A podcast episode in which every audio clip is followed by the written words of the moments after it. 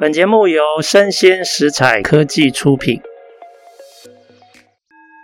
新创除了热血创意与活力，其他重点让长辈告诉你。欢迎收听《杨家长辈经》，未来的新创拼图。今天非常高兴再度邀请到心目中非常敬佩的一个团队哦，他就是新福犬工作室。那创办人是 Angela，来，我们欢迎 Angela。耶，大家好，我是心福犬的执行长 Angel，很高兴的是大家。哦，是 Angel，不是 Angela。是 Angel，我想请问一下哈，因为我们上次邀请你的时候，你除了有一些原本已经既定的计划，比如说就是把流浪犬挑出适合训练成为工作犬，然后让它来做心理辅导之外，你后来也有参与新的一些计划，比如说甚至你考虑把一部分的流浪犬训练成为种子犬。嗯，然后也可以参与很多跟人的互动，是哦，这个部分。那你可不可以稍微介绍一下这一年来有没有一些新的成果跟进展？是，今年度其实很开心，因为在台北市政府底下产业发展局的一个支持，这样子，所以我们今年有在这个计划当中试办了非常多关于种子幸福犬的培育、种子幸福犬评估员的培育，以及就是种子幸福犬的认养的机制，这样子。那在这里面当中，其实我们更开心，还有延伸到说，我们有在台湾当中的其他类型的辅助犬跟工作犬相关的，然后有请心福犬团队去担任顾问这样子，去担任讲师，那我们就可以协助更多不同类型的，像譬如说学习辅助犬啊，像这样子类型的狗狗，可以帮助更多不同的族群。所以，其实今年在二零二二年这个年度当中，我们其实拓展了更多对于特殊族群以及对于浪犬的帮助，他们送养的这个支持，这样在这个今年当中是拓展很大的。是，哎，我想请问一下哈，当初为什么会有这样的 idea，就是有种子犬？什么样的因素让你决定要做种子犬这件事？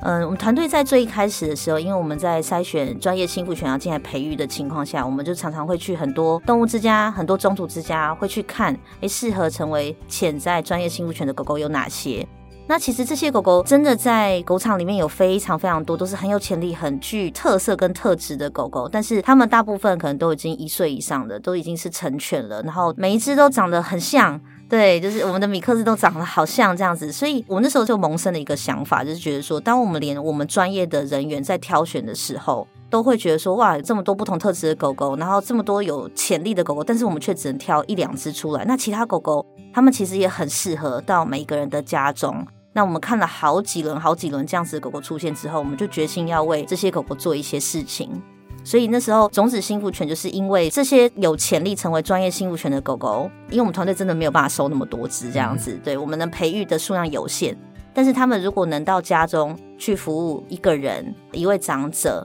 或是一个小家庭，或是一位特殊族群的儿童，或是一位心脏者的成人，那这样应该会是一件很美好的事情。所以种子心福犬计划就从这边出现了。是，那我请问一下哈，种子犬跟已经在线上工作的心福犬，它主要的差别会在哪里？嗯，种子幸福犬呢，主要是在于说，就是我们开设这个计划，然后提供一个专业的评估技术给现场第一线的人员。那像第一线的人，像譬如说中途之家里面的人员，他们其实是很了解这个狗场里面的狗狗的人，但是他们苦于没有一个专业评估的技术去评估出来说，嗯，哪一些狗狗的特质，它其实是很适合做居家的生活，哪一些特质其实是适合陪伴一位长者，哪些特质是适合陪伴小朋友的。那大部分能介绍的都会是说啊，这只狗狗很可爱，这只狗个性很好，它很活泼，你很适合把它领养回家。哎，这只狗狗很安静，你可以适合把它领养回家。但是它还是会有因应不同领养人特质，然后去筛选出来不同特质的狗狗，因为它会有配对的问题。那这个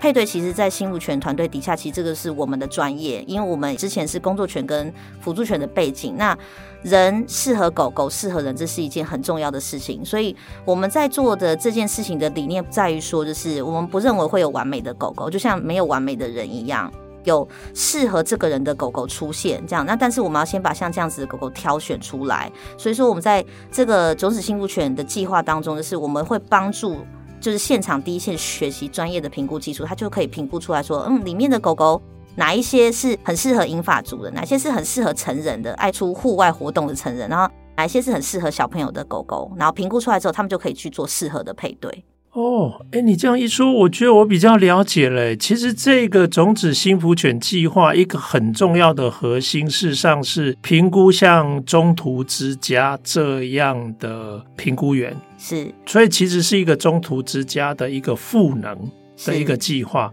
那因为他们本身就对狗有一定的了解，嗯，他们有了能力之后，就可以用更好的方式来进行狗的这种领养的工作。包括配对嘛？对，是的，是的。好，那这样了解。那我请问一下，这个种子幸福犬的评估员，他主要要进行什么样的训练，然后让他们可以执行什么样的工作？嗯，他们在这个计划当中，就是评估员，他们需要去学习大约超过四十小时以上的课程。那这课程呢，里面会学习到犬只行为相关的知识啊，犬只的需求啊，然后以及犬只的特质应该要如何判断。那在这里面当中，最重要的是在于说里面的评估技术。所以他们在这里面当中会学习一个团队研发出来的，借由国际工作犬的一个评量表单，专门是为了米克斯台湾犬只特质的一个评估项目这样子。那这个评估项目大约会落在快三百项左右，所以说他们就要学习如何在六大项评估当中去评估出来这只狗狗它喜欢什么事情，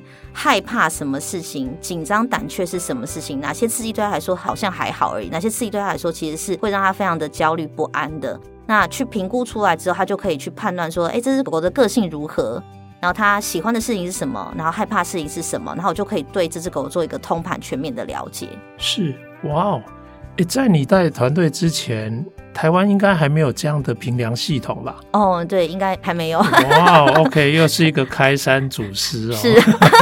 哎，很棒，很棒！我觉得这个东西太棒了。哎，那我想请问一下，在这个系统之下，我们现在开始来挑浪犬吗？是。那浪犬要经过哪些训练？然后它有什么样的改变？你可不可以分享几个让你印象很深刻的案例？好，因为在这一次的种子幸福犬的培育计划当中，我们在评估的过程，在中度之家学习到评估技巧的时候，他们就越来越了解这一只狗狗，而且他们即便就是在狗场里面的中途之家里面的人员，他们其实觉得对这只狗已经有一定的了解，但是在经由这个六大项评估过后，他发现说，哦，原来它其实是一只这么勇敢的狗狗，什么刺激对他来说好像都还好。那单独唯一最害怕的可能是摩托车的启动的声音跟那个排气孔的声音这样子。那其实我们就引导它有一个正向的概念，那它其实就会变成是一只很棒的狗狗。所以在我们这些评估他们学习到的时候，是更了解这只狗狗的细节跟它的喜好这样子。然后在这个之后呢，它就有机会可以再帮助它去调整它这些行为，而且调整行为不是在误解的情况下。所以其实在这个计划当中，最大的一个重点在于说，就是我们观察之后，然后再了解这两件事情，其实在种子幸福犬评估员当中是最重要的事情。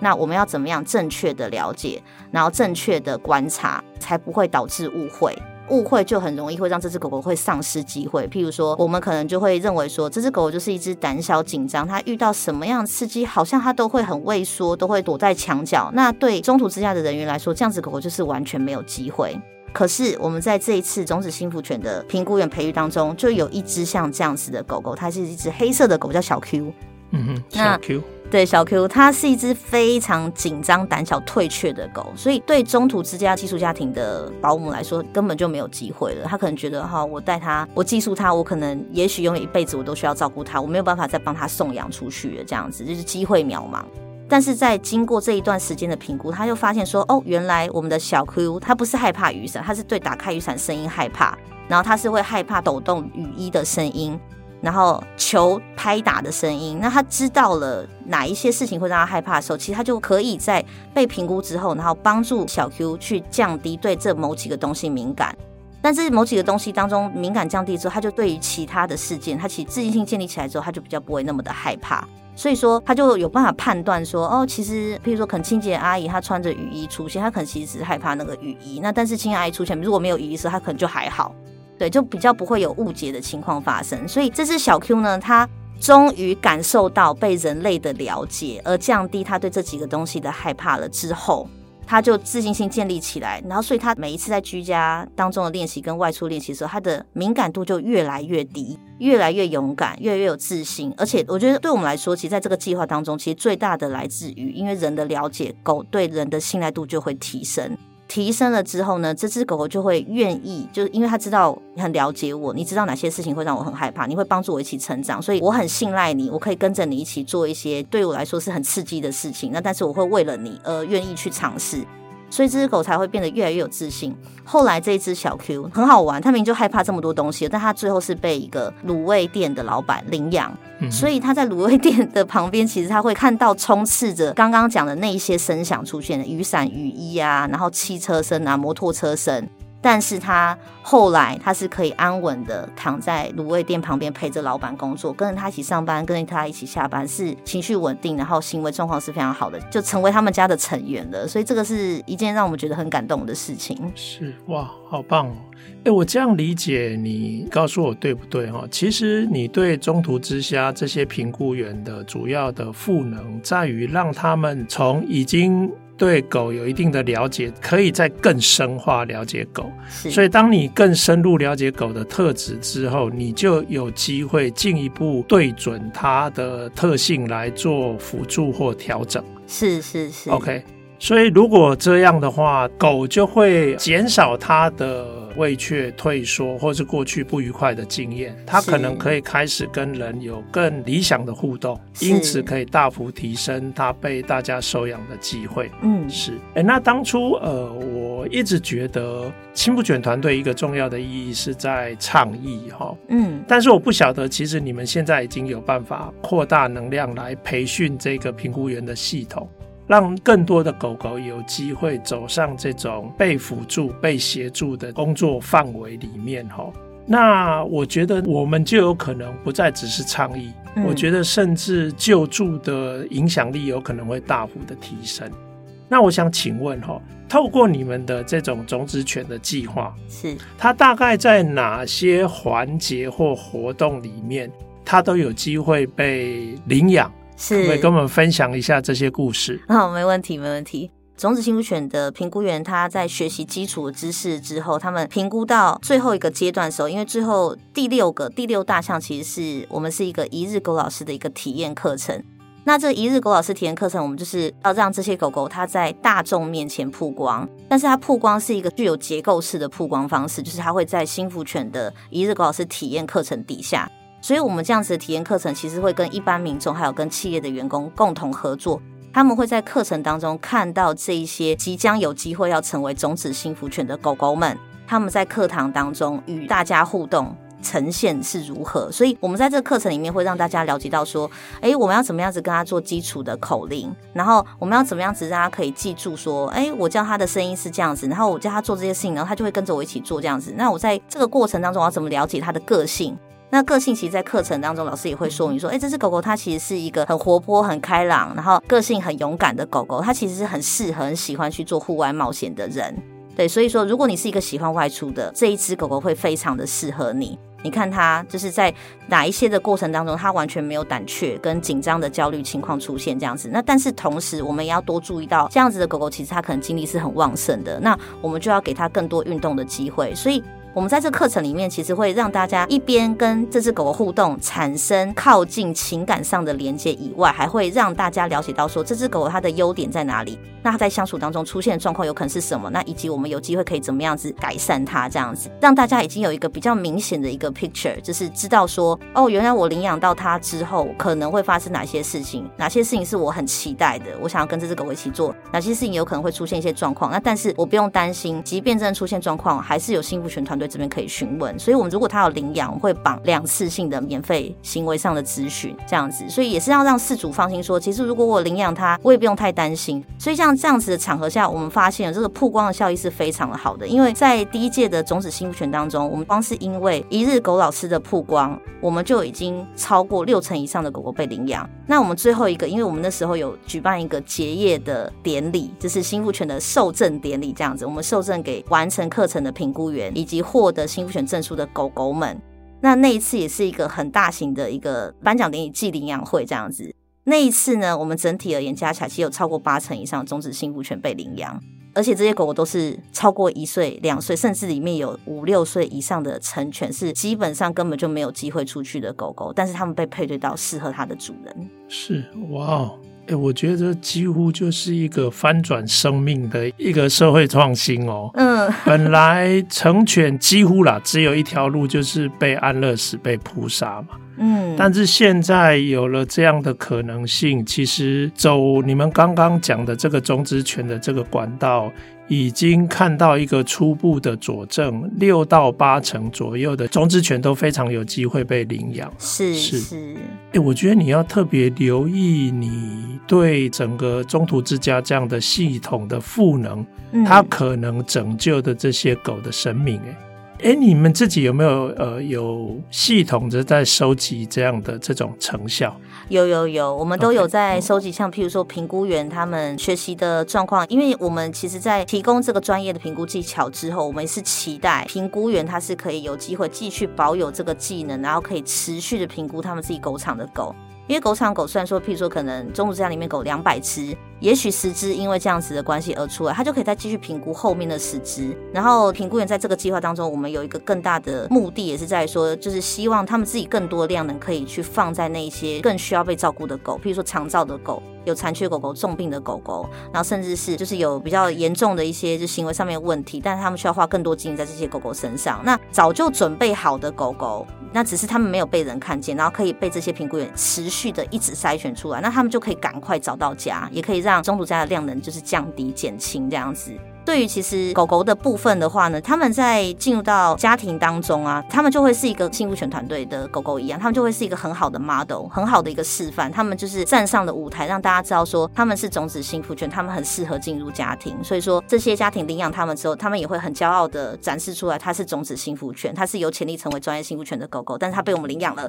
对，我们赚到了这样子。对对对，所以就是这个部分的话，就是我们希望说也是可以持续性的这样扩大它的那个行销的效益，这样子。然后让大家知道说，其实种子幸福犬他们是具有非常棒的特质，那所以未来可以再持续的筛选更多种子幸福犬，然后评估员可以持续的评估更多的种子幸福犬出来。理想就是说，真的真的狗场的狗可以慢慢的越来越少，第一线人员也不会那么的辛苦，然后他们也都可以有个家。那我们真的可以解决掉关于流浪犬数量过多的这个问题。是了解，哎。这样看起来，二零一二年已经有一个非常显著的进展了哈。那二零二三年是今年嘛？对，今年有为自己的团队设定什么样的目标吗？哦，今年度呢有，因为今年度我们的种子幸福犬这个计划还是持续推行。那我们去年度那时候是为了中途之家跟动物之家的第一线专业人员而开，那今年度我们会特别加开给一般民众。